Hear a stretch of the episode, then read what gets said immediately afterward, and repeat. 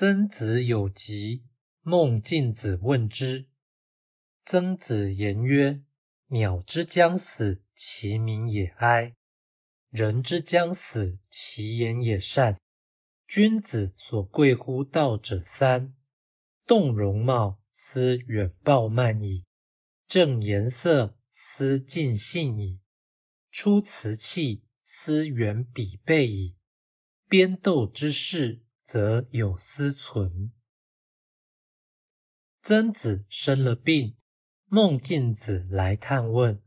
曾子说：鸟临死时，它的叫声特别哀凄；人临死时，他的话语特别良善。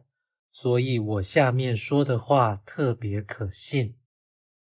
君子求道的三大重点是：改变容貌。这可以不显傲慢，端正表情；这可以呈现中性，改善口气；这可以避免邪念。至于祭祀器物的事情，那就让执事者去处理，君子不必费心。道义阐释：暴为粗暴，慢为傲慢，傲慢则必粗暴。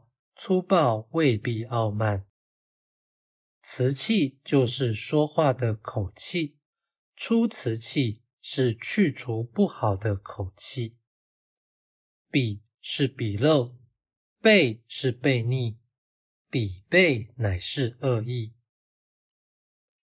本文显示，曾子其实具有某种恶念，虽然他企图掩藏或改善。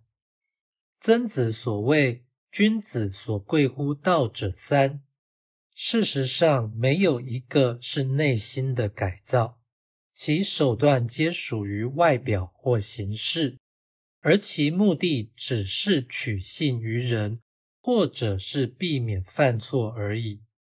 至于自己可以老实做到的事，他却不加理会，表示边斗之事则有私存。